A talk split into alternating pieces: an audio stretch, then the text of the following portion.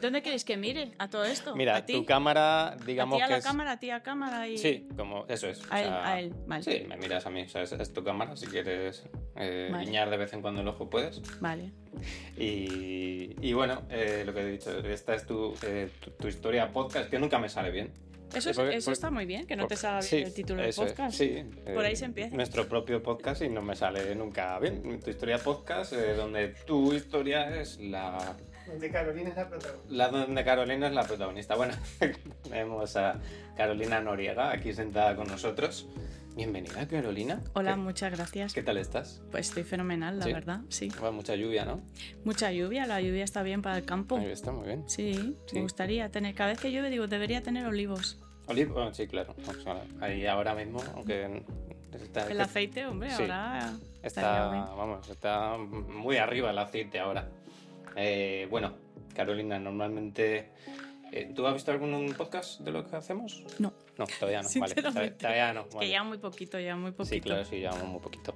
Eh, bueno, normalmente hacemos un pequeño ejercicio de relajación de un minutito, si me Ah. quieres acompañar. Ah, claro, ¿vale? claro que sí. Vale, pues vamos a cerrar los ojos. Inspiramos. Soltamos el aire. Es broma, Carolina. Ah, vale, estaba yo ahí, digo, bueno, pues si hay que hacerlo, hay que hacerlo. Ah, es broma, es una pequeña broma. Bueno, pues aquí estamos para hablar un poquito de, como hemos dicho, de tu historia. Eh, tú eres, entre muchas cosas, humorista, Sí, ¿Qué cómica, más? yo prefiero cómica. cómica. No sé por qué, me gusta más la palabra cómica que humorista, pero bueno, da igual. Sí, si me llaman para trabajo de humorista, trabajo de humorista. Humorista, bueno, eh, bueno, mm, digamos que eres actriz y trabajas mucho en, la- en el ámbito del humor. Sí, Eso es. eso, yo, yo hice interpretación y, y empecé a hacer monólogos ya hace como uf, muchos años, que empecé muy joven, y, y me enganchó mucho la comedia, la verdad. ¿El La Club de la comedia. Comedia es, es uno de los primeros en los que saliste? Eh, cuando hice el Club de la Comedia ya llevaba años eh, trabajando en Paramount Comedy, que ahora es Comedy Central. Sí. Es que yo la primera vez que te vi Fue en Paramount Comedy. fue, no, eh, bueno, el Club de la Comedia. No es Ajá. Paramount, ¿eh? Muy Eh, bien. No es Paramount eso, ¿no? ¿O no, sí? el No. Club de la Comedia no. Bueno, es es- que me lío. No, no importa, son que me lío. monólogos. Bueno, y- monólogos en la televisión. Y además de actriz, de actriz, trabajar en el mundo del humor, haces muchas más cosas. ¿Cuánta, qué, Mm. qué cosas haces? Porque sé que eres guionista, ¿no? Sí, eh, trabajo de guionista también eh, en, en varias cosas. He trabajado en programas de televisión como guionista y ahora mismo lo último que he hecho de guion es que he hecho la he versionado una película que se llama Ni de coña que la podéis ver en Netflix, que es de un director colombiano y entonces hice como la versión a la española porque colombiano y el español cambian algunas palabras y algunos conceptos. Eh, y esa la podéis ver. Y, y bueno, y además también has escrito algunos libros. ¿Cuántos? Sí. Eh, tengo tres libros publicados. Eh, uno se llama El Gran Favor, que, que es una obra de teatro que, que escribí con Don Mauro, eh, eh, que por desgracia falleció hace, hace unos meses. Y, y este, esta obra de teatro eh, estuvo de gira como tres o cuatro años. Eh, la, la protagonizaba José Luis Gil y, em- y el propio Mauro. Y nos publicaron esta obra que se llama El Gran Favor.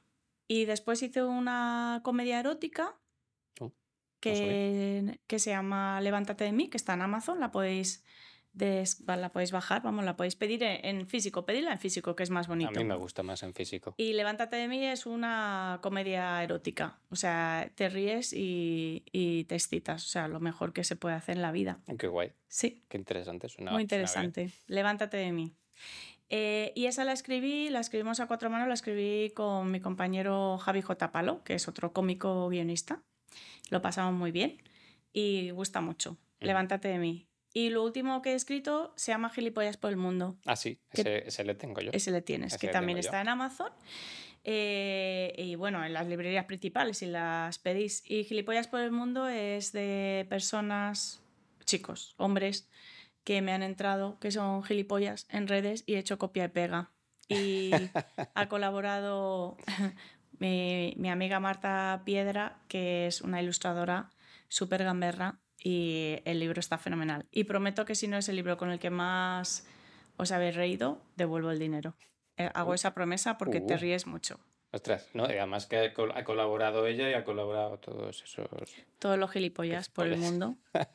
Tengo que No. decir que solo están los que son gilipollas. Luego hay gente maja que te Mm. oye, te entra educada y tal, son los, de- los que menos, pero luego hay mucha gente gilipollas que da mucho juego. Has hecho un poco de criba ahí, ¿no? Y Sí, eh, son 21 gilipollas, luego han seguido escribiéndome gilipollas, pero es que tampoco puedo. Pues ya te- me tengo que dedicar a otras cosas, no puedo estar dedicándome Biblia. a escribir dos libros, tres libros y tal, pero sí, tengo, tengo varios. te da para una Biblia El eso. otro día, por ejemplo, en TikTok me preguntó uno que si era una actriz porno, que por cierto Ay, se parece sí. bastante a mí, Creo que o me yo a ella. contaste. Creo que Sí, me contaste. no puedo escribir más libros.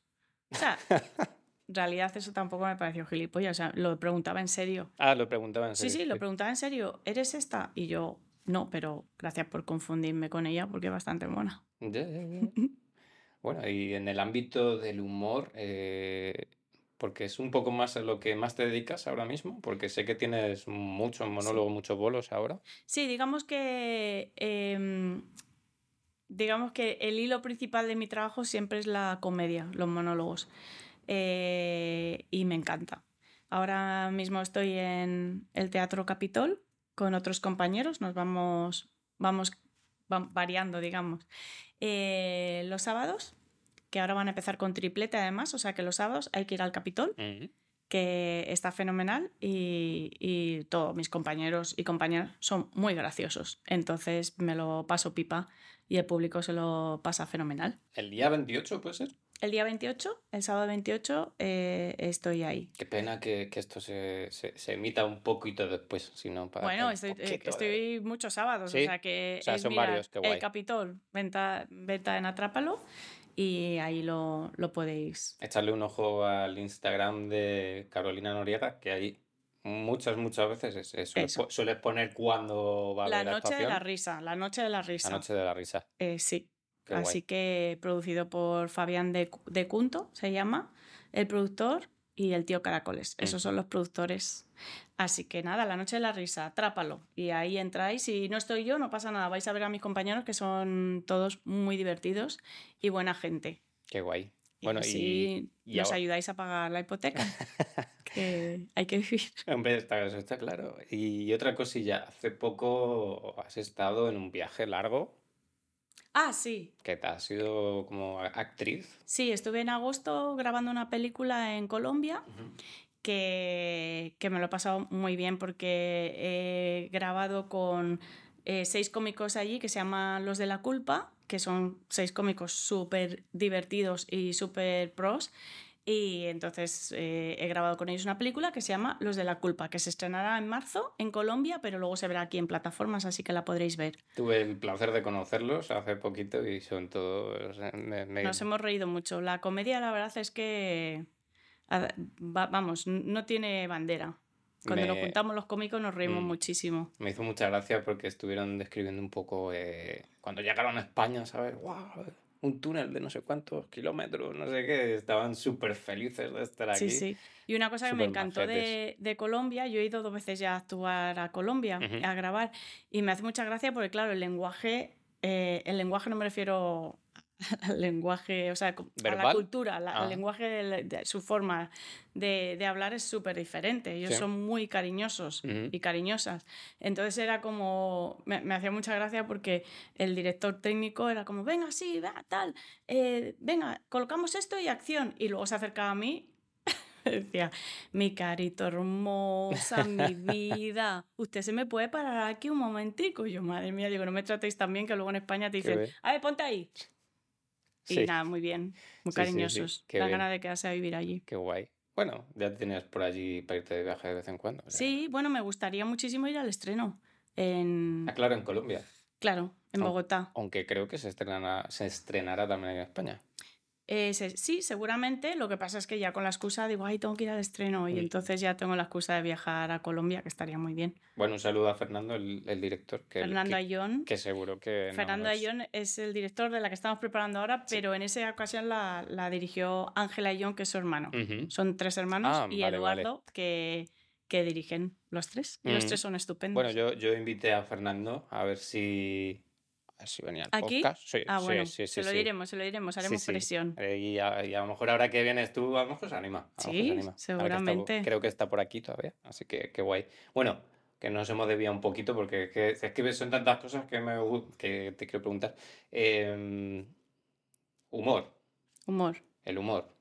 Eh, ¿Cómo las raíces? ¿Cómo, o sea, tú querías ser actriz?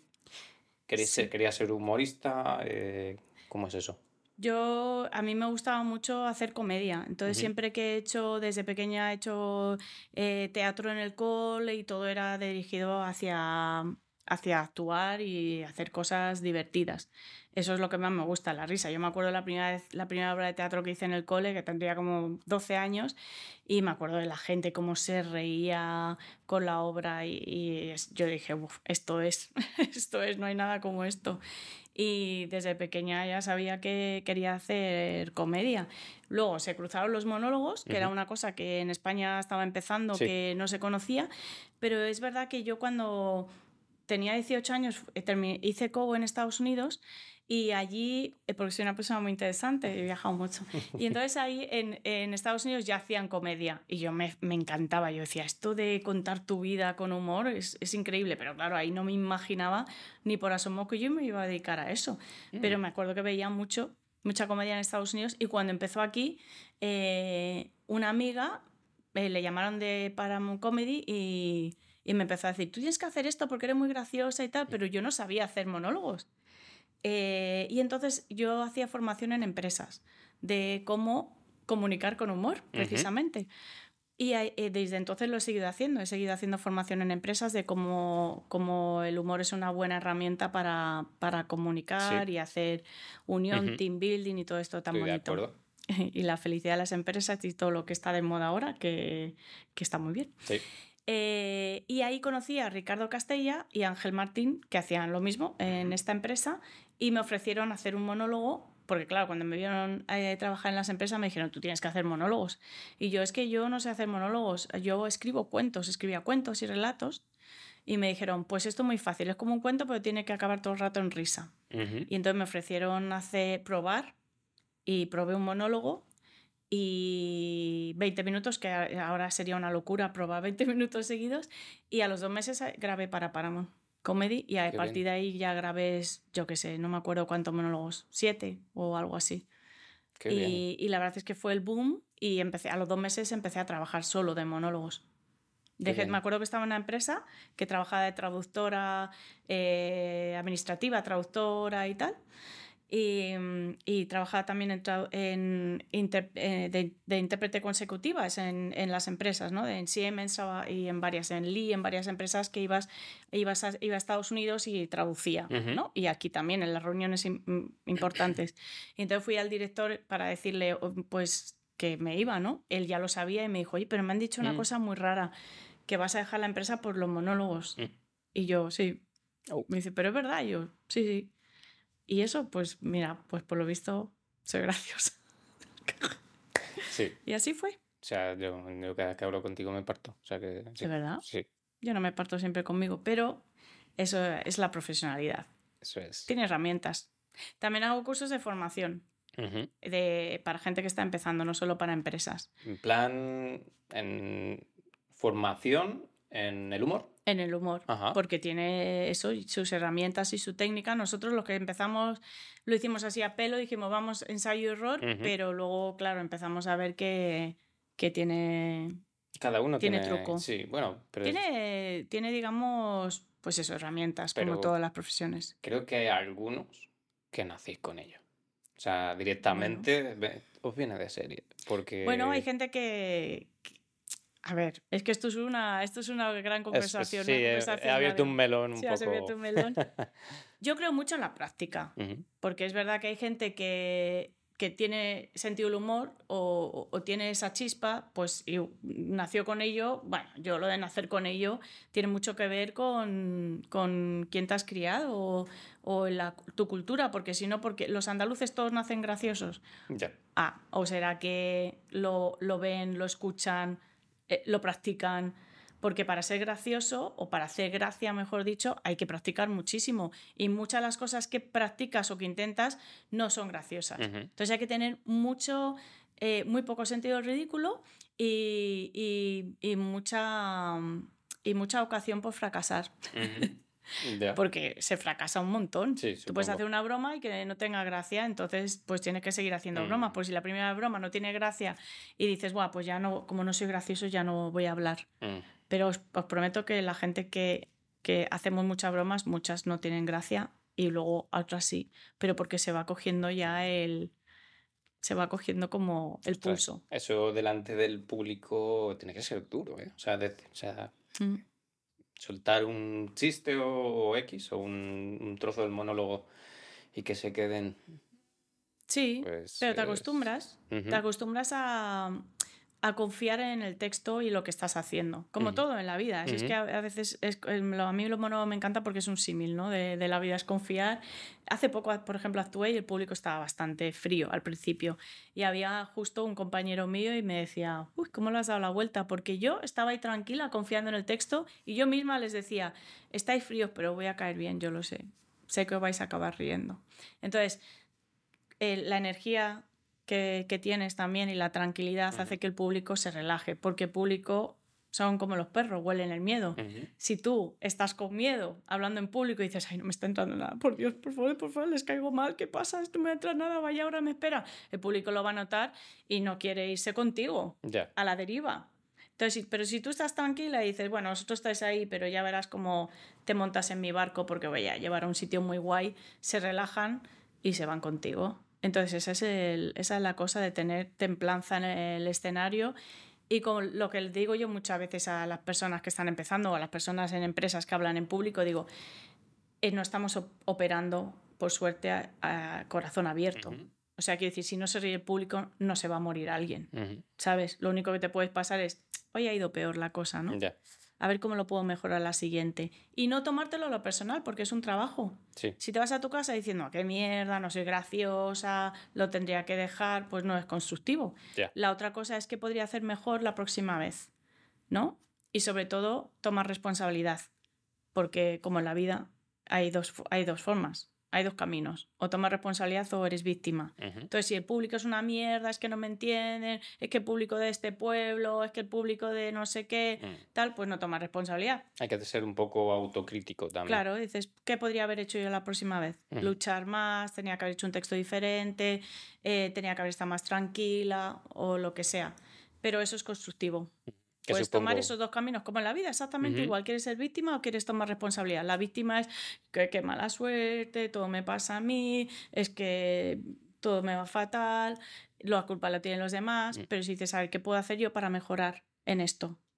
¿No? Efectivamente. Siempre se puede, siempre hay, se puede, hay un margen de mejora. Eso es hacer una retrospectiva, ¿no? Un poquito y, saber aprender de, un poco de los errores del público, ¿no? O sea, no los errores del público, sino de los errores del público. Pero vamos, que hay veces que no funciona tan bien como quisieras. Muchas veces. Bastante bien sale. Eso te iba a preguntar, que a ti te habrá pasado. Ah, pues sí, claro. Pero bastante bien sale. O sea, yo, a mí me maravilla que todas las veces que actuamos, o muchísimas de las veces, la mayoría, la gente se lo pasa pipa. Llora de la risa, se ríen, se lo pasan bien. Es que si no, o sea, si a mí me pasara, yo qué sé, cuatro veces seguidas comerte una mierda con un piano, pues hombre, me dedicaría a otra cosa, la verdad. Porque se pasa, no se pasa muy bien cuando el público está ahí.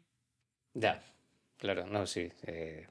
Pero no es terrible. Quiero decir, eh, hay que pasar por eso. Claro. Aprendes. No hay otra forma. Yo les, les, digo a la gente que está empezando o cuando hablan en público, digo, si hubiera una forma mágica de echarte unos polvitos así, polvos mágicos, y decir, a partir de ahora todo va, a funcionar cuando hables en público, eh, pues lo haría, pero no lo hay. Parece que el público está más frío, ha sido mal día, llueve, lo que sea. Sí, lo que y Están la hora. Mm. todo, la- de- depende de muchas cosas. Depende de dónde sea, porque no es lo mismo Barcelona que, no sé, un pueblecito de Cádiz. Sí, hay di- O mucha México, diferencia. o Costa Rica. Bueno, claro. ah, Yo actuaba en Costa Rica, en Estados Unidos, por ejemplo, en, en República Dominicana y el público es muy diferente. Y aquí es muy diferente en Galicia o en, yo qué sé, o en Extremadura, muy diferente. es muy diferente. Entonces, por eso hay que ensayar mucho para ver qué funciona para todos los públicos. Porque con tus amigos puede ser muy gracioso en un cumpleaños, pero luego eso no funciona, eh, yo qué sé, a- al lado, en Huesca. Ya.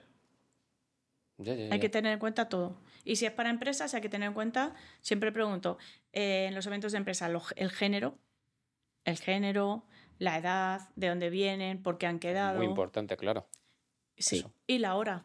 No es lo mismo hacer un monólogo a las 9 de la mañana, a las 7 de la tarde, en una empresa, Madre mía, cuántos frentes abiertos para Claro. poder atinar más o claro, menos bien. o a las 11 de la noche en el Capitol, por ejemplo. Claro, ahí tienes que tener otro, ¿no? O- Es diferente. otro mood, otro, otra...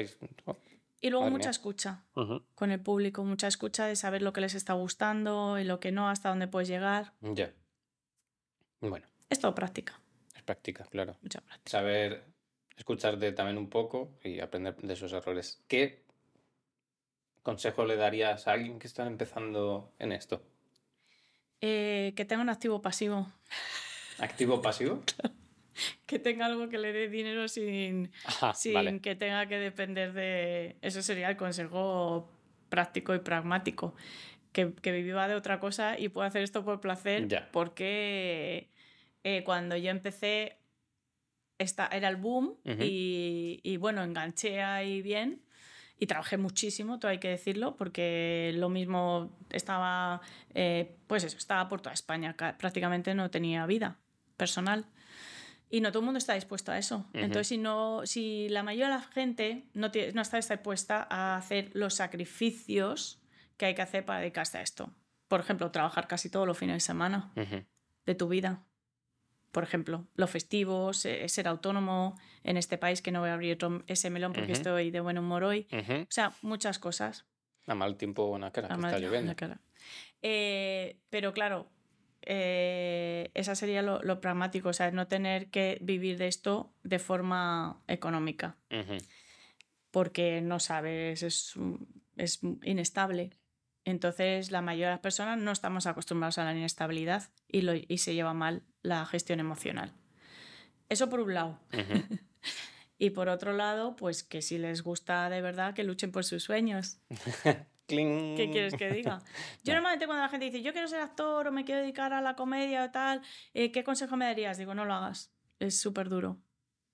Y entonces, si lo dejan es que no querían hacerlo en realidad. Y si siguen ahí insistiendo, es que es su pasión. Qué bien. ¿Ves? Eso me ha gustado mucho. Ah, yo el otro día vi una entrevista a un, a un actor de estos de Hollywood, que no voy a decir el nombre porque tampoco ni me acuerdo ni viene a cuento. lo, que, lo importante es lo que dijo, que se Sí. me quedó grabado, que dijo, yo quería ser actor y estaba dispuesto a morir por ello. Oh. Y me encantó porque es como todo tiene que ver con lo que está dispuesto. Vale, es, es como el- el- lo máximo, ¿no? Estoy dispuesto a morir por ello. Pero me hizo mucho reflexionar porque es como, yo quiero hacer lo que tú. ¿Y que estás dispuesto a, a sacrificar? Que a lo mejor no es un sacrificio para ti, pero te puedo prometer que cuando tienes que ir en coche a las 4 de la tarde nevando porque tienes un, un show en Galicia, eh, es duro. Y cuando tus amigos tienen... Yo una vez, por ejemplo, te voy a contar una cosa dramática. Aquí estamos para contar anécdotas. Una vez me acuerdo, estaba, yo qué sé, un verano, un bolo por ahí, no me acuerdo ni dónde, claro, al aire libre. Y había una- una- un grupo de amigos eh, cenando y estaba actuando y se me llenaron los ojos de lágrimas porque pensé, no me acuerdo de cuánto hace que no voy a cenar con mis amigos. Oh. Ya muchos años viajando sola, porque ahora tengo muchas veces me lleva un conductor o trabajo con amigos, porque es diferente. Pero muchos años, mm, con lo de la soledad ya la tengo Ya, más que mascado ya. mascado ya para otras vidas, para tres o cuatro vidas. Y claro, es muy duro porque dices, ah, mira, un día me voy a un bolo, qué guay, yo sola en Ibiza, qué bien, tal. Y ya cuando llevas cinco días a la semana viajando, no, ya hay un momento que a mí me da repelús el olor de los hoteles. Claro, todo tiene su cara que dices, oh, qué bien, pero Sí. luego también tiene. Claro, su- pero luego te vas cara. al hotel. Te estoy súper animando a la gente que quiere empezar. Venir a la comedia porque vais a tener muchas ganas de cuando llevéis un mes de hoteles en soledad, llorando en la habitación, tirados en el suelo frío de un hotel de. Y esa es la recomendación de Carolina Noriega. No, lo que quiero decir es que hay que estar dispuesto a, a viajar y a que veces que no te vaya. Esto va así. A veces que no te vaya tan bien como crees, otras veces hay picos y, y tal. Entonces hay que tener mucha templanza. Eso sí, los psicólogos se forran con nosotros. Ajá. Ya. Montañita rusa, como dice una buena Montaña amiga rusa mía. es muy inestable. Entonces, a veces que tu felicidad o tu bienestar no puede depender de lo bien que te vaya en el trabajo. Bueno, como en otros sitios, ¿no? O sea, Sí. que, que tu gestión emocional, o sea, que te trabaje, que vayas a un psicólogo para empezar en la comedia. Porque tu, tu felicidad o tu bienestar no puede depender de que te vaya mejor o, o peor en el trabajo, porque entonces cuando te vaya muy bien estás de subidón y cuando te vaya regular, pues te querrán matar. Entonces, pues para que no te mates, que hay muchas más cosas que, Vale, pues que que te entonces vaya bien. apuntar, por si queréis eh, meteros en el mundo de la Apunta primero, mundo, mundo de la comedia, veniros a un curso mío. Eso- Eso, es, lo, eso es lo primero. Porque yo también ayudo con la gestión emocional, os diré lo, lo que hay que hacer para no machacarte tanto. Segundo, un psicólogo, siempre hay. Psicólogo, importantísimo, Siempre, siempre hay. siempre a tu lado. Que Y- no saliendo con el psicólogo, ¿eh? que eso es otra Eso movida. es otra cosa. No salir con psicólogos. ¿Follar con psicólogos? No. ¿Se puede follar? ¿Se puede ser Sí, psicólogo? Sí, luego te pones. Ya está. Vale, no follar con psicólogos, en principio, en principio. Y sí ir al psicólogo, pagando. Y tampoco pagáis por follar, que está muy feo. Bueno, bien, bien. es- es- yo lo veo. veo más- Luego pondréis pi. sí, Me gusta ver sí, no pasa nada. Pip, No pasa nada, no pasa nada. Bueno, eh, no sé si el público siempre lanza una pequeña pregunta al público por si alguien quiere, Ah. quiere preguntar algo. ¿Yo soy? Soy Ah, heterosexual. mira, hay, hay- Que eso siempre me lo preguntan. mira, Ah, hay- uno por ahí entre todo el, el- hay, hay uno que ha levantado la mano. Vamos, Mira, todo, vamos a que- que preguntarle. tenemos mucha gente aquí. Eh, las historias de los monólogos.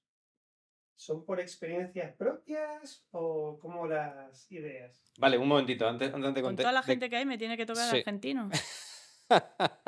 vale, antes de que, de que conteste, porque claro, no sé si se va a escuchar bien en el micrófono la pregunta. Entonces, Ah, era eh, argentino. para era argentino, yo creo, ¿verdad? Sí. Yo creo que sí. Eh, eh, bueno, eh, ha dicho, han dicho, han preguntado por aquí eh, si las historias que Carolina dice en sus monólogos son de vivencias propias o mm, Sí. son in- inve- in- Mm. ideadas, inventadas. Mira, eh, los monólogos se pueden inventar, claro, porque puedes inventar cosas sobre las que opinas, por ejemplo, pero yo siempre digo que, siempre decimos que la comedia es dolor y verdad. Y me pasan demasiadas cosas como para inventarme. Quiero decir que es verdad que siempre me pasan cosas y si tú ya tienes como la mirada, la observación de dónde meter humor o, de, eh, o sacar humor de eso, no hace falta inventarte cosas. No hace falta porque ya todos los días te pasan cosas. Mira, esta mañana, por ejemplo, me ha pasado que había un montón de chavales y tenían a uno como rodeado y con cámaras, ¿no? O sea, como que estaban grabando a uno de los chavales, tenía como 14 años. Y yo digo, uy, uy, Uy. uy, esto tiene una pinta de bullying Sí. rarísima. Y entonces me he acercado y digo, ¿qué pasa, chicos? Y han hecho así como diciendo, porque he puesto así como, como voz de soy la autoridad. Ajá. Digo, ¿qué pasa, chicos? ¿Qué hacéis? Nada, nada, nos estábamos jugando un juego de abrazos. Y me Uy. pongo al lado del que estaban rodeando, digo, esto no será bullying, una mierda estas, ¿no? Os veo, os veo ahí con los móviles. Me dice, no, no, de verdad. Y le miro al chaval, digo, ¿estás seguro? Y me dice, que sí, que sí, profe. Profe. claro, yo diría, esto diría, esa es una profesora, porque se ha acercado con una autoridad. Entonces, Ah. si tú eso le das una vuelta y ves lo que opinas sobre ello, cómo, cómo se trata la autoridad, pues ya Ujú. puedes hacer monólogos sobre cómo es cuando alguien se cree que estás que eres la autoridad, ¿no? Pues eso, es observación y a partir de ahí puedes empezar a escribir lo que te dé la gana. O sobre cosas, a mí me gusta muchísimo escribir sobre la condición humana, porque me gusta mucho la antropología y la sociología. Ah, antrop- ah, eh, hace poco vino una chica antropólogo ¿Ah, sí? argentina, muy maja. Ah, pues mira, preséntamela que me encantaría tomar un café con ella. Hace también, ¿cómo era? Eh, Wushu. Sí. Wushu. Sí, es, artista marcial, además de Ah, qué bien, qué bien. Pues eh, sobre la condición humana eh, podríamos escribir y escribir y escribir porque no te- la, nuestra estupidez e incoherencia no tiene fin. Entonces, sobre eso se puedes escribir, oh, que de cada persona, ¿eh? De cada persona.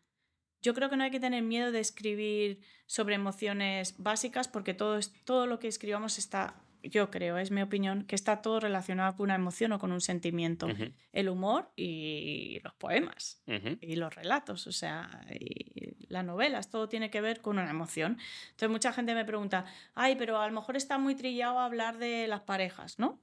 Y digo, pues si es que como cada pareja es diferente y cada persona es diferente y cada opinión es diferente y cada forma de vivirlo es diferente, pues eh, lo que tú cuentes, sí, es tu dolor y verdad, si eres muy sincero contigo, va a ser único. Entonces yo, una recomendación para escribir monólogos o lo que sea es que te conozcas muy bien. Pues si te conoces bien, sabes tu opinión sobre las cosas y entonces ahí es donde está la chicha. Siempre digo, ahí está donde está la chicha. Dolor y verdad. Un ejemplo muy tonto que te pongo. Yo me, me divorcié antes de la pandemia. Por suerte, porque había pasado la pandemia ahí Sí. un poco delicada. Sí, un poco.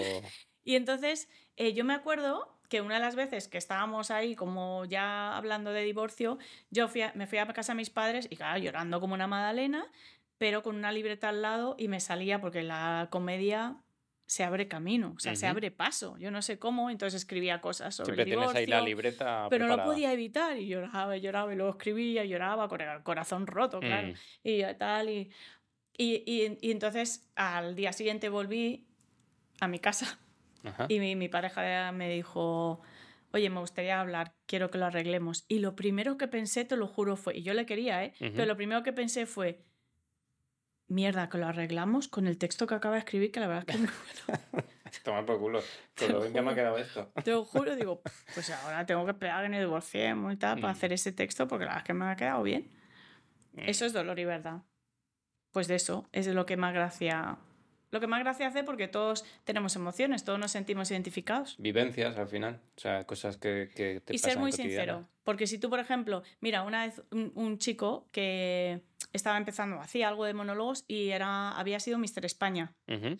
Eh, en ese momento era Mister Almería y me preguntaron, oye, ¿puedes ayudarle a, a, a escribir, bueno, con su monólogo? ¿Quiere hacer monólogos? Y yo, claro que sí. Es que hay, no sé, me encanta que la gente entre en la comedia y haga Ujú. comedia, aunque solo sea luego para a nivel personal, que le sirva, ¿no? Y entonces vino eh, a casa, que por cierto, eh, estaba viviendo conmigo un amigo gay y no se movió de casa porque le dije, viene uno que es Mister, que Nos fue Mister. España. Claro. Y digo, pero tú no tenías planes y dice, no, yo no me muevo de aquí. Tonto Bueno, no era. entonces llegó el chaval y claro, el chaval pues era perfecto. Pues Mm. había sido Mr. España, pues eso, perfecto.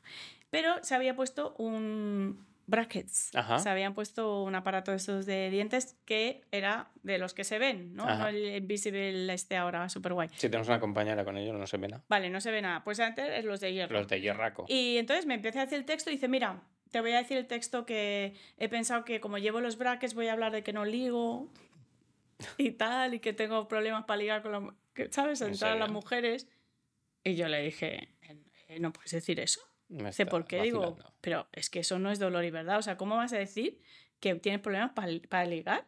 O sea, eh, es que no puedes hacer ese texto Mm. porque llegues, ¿verdad? Que digo, porque los hombres te van a odiar y las mujeres no te van a creer. Entonces vas a tener al público en contra. Claro. Digo, tú tienes que hablar del super éxito que tienes y de que, yo qué sé, que se te echan encima, que tienes mucho éxito en la vida porque eres guapo o porque creen que eres tonto porque eres guapo. No lo sé, pero desde luego no que no ligas con brackets, ¿sabes? Nada, eso esa es Mister poco... España, yo creo que tenía complejo a lo mejor. Eh, de que de Con, guapo. con los, no, con los Yo brackets. también, a mí también me ha pasado, ¿eh? ¿También te Complejo de guapa que dices. Pero mira, una persona, por ejemplo, yo que soy una persona bastante segura y, y bastante extrovertida, bueno, me, me gusta la gente, ¿no? ¿Cómo voy a hablar en mi monólogo de que soy tímida? ¿No? Imagínate que yo digo, ya. yo es que soy tímida, como me cuesta tanto hablar con la gente, no puedo hacer esa mierda. Claro, Porque van a decir, pero si se ve que eres extrovertida y que te Mm. gusta la gente y que, ¿no? claro. Pues eso, es escucharte y hablar de, de, por ejemplo, yo, pues, ¿qué voy a hacer? Pues escribir un, un libro de gilipollas por el mundo. Mm. Bien. Entonces eso es creíble, porque dicen, pues sí, mira, se dedican los monólogos y dirán, qué graciosa, la voy a entrar. Mm. Eso es creíble. Eso es, sí, claro. Sí, pero bueno. Eh, lo de los brackets, más que me ha me ha hecho gracia, que no, no lo digo, pero los brackets. Brackets. Los brackets. Los brackets, ¿no? Lo- El aparato. Sí, de- sí, ¿cómo sí, lo sí. ¿Cómo le llamas? Sí, no, no. Sí, Es bueno, la- bilingüe, el aparato, claro, sí. Soy eres- eres bilingüe, entonces. bilingüe. Oye, Bueno, una cosa que me pasa en España, ¿Sí? que en España, Ah. es más algo así como, En Spain. que me da rabia, voy a... Esto es una crítica a los Ajá. españoles y Ah, vale, españolas. pues me preparo. no. Que yo, yo, como me crié en Australia y he vivido en Estados Unidos, Sí. hablo inglés antes que español. Yo Ajá. aprendí español a los 10 años, básicamente. Y me da rabia que en, en España no se puede hablar bien inglés. Tú dices, porque Michael Jackson dice, ¡ay, Michael Ah, Jackson! sí, eso es verdad. Digo, Súper. e- entonces yo he aprendido a hablar mal inglés. O sea, tú sabes Ujú. lo que es decir, porque Michael Jackson. O sea, Ya. me cuesta Te en- decirlo. Porque cuando dices entiendo. algo mal, o digo, ¿has visto esa serie? ¿Cuál? Making a Murderer. ¿Cómo? Y yo, Making a Murderer. Ah, vale, vale, ya sé. Hija, ¿cómo hablas así también Aquí habría que decir máquina mor- murder. Murderer. Making a Murderer. No me sale. A murder. Y digo, es que si no, perdón. o sea, tiene Entonces ser tengo que pedir perdón, porque España es una cosa de Sí. que tenemos que perdón por saber lo que sé o perdón por tener talento. Estados Unidos no, cuanto mejor haces las cosas, aquí no. Aquí si haces algo bien o destacas, es como, ay, no. Es una cosa muy española que tenemos. No nos gusta que, que lo demás Sí, les no, vaya no. bien o algo así, no sé. No, es que aquí desde, desde muchos, muchos años Mm. se españolizaba todo de una manera, las series y todo esto, que era Sí. una, una barbaridad. Bueno, eso se ríen mucho de nosotros en el extranjero claro. cuando dicen que todo lo traducimos, ¿no? Que, Sí, sí, sí. Como por, por ejemplo Epi en Blast, Mm. que se reían mucho. Ahí, allí es Bert and Ar- Arnie, ¿no? En muchos. No bueno. sé cómo se llaman allí. And Arnie. Ah, Pero sí. bueno, en otros Ah. sitios, en Argentina o en otros sitios, lo llamaban diferente. Era, no me acuerdo, un amigo peruano me dijo el otro día Mm. se llamaban diferente.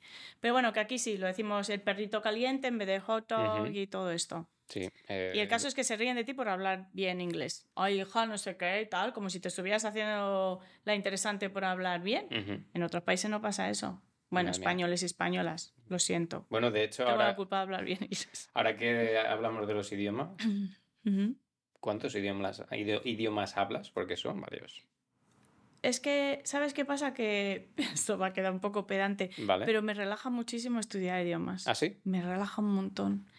Mi, mi expareja me regañaba, me decía, ¿ya estás estudiando? Digo, déjame, es que me relaja muchísimo. No sé si es porque pienso en otra cosa, porque es totalmente diferente, no tiene nada que ver con lo mío, pero me gusta mucho.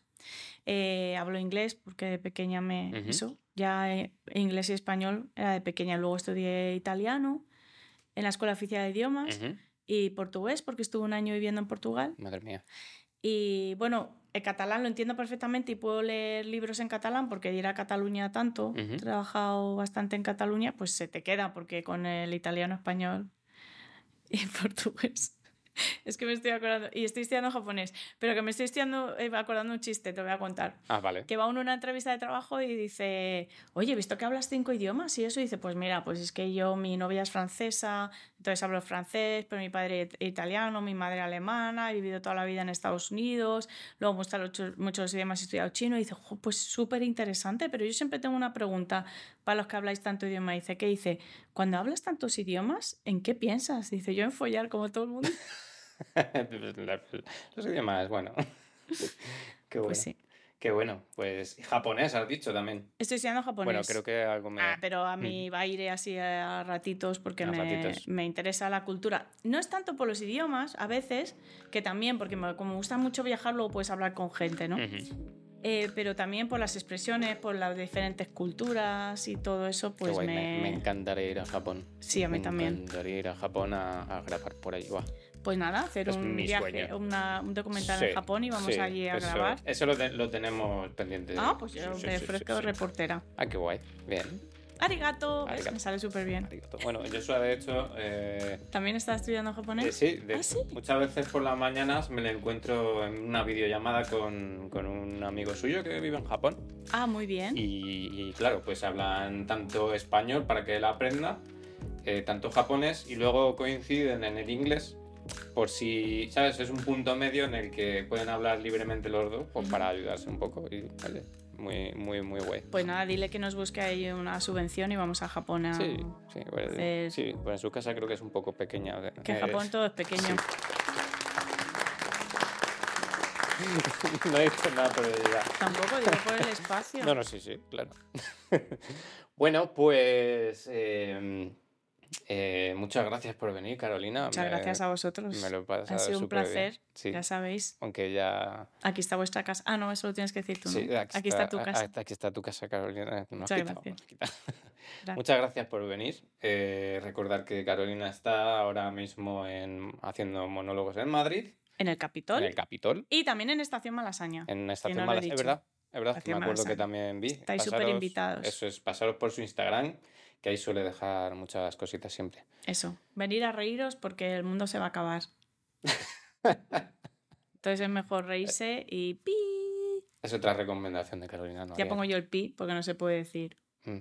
Ah, bien, bien. Muchas gracias, Carolina. A vosotros. Muchas gracias. Eh, un aplauso para Carolina.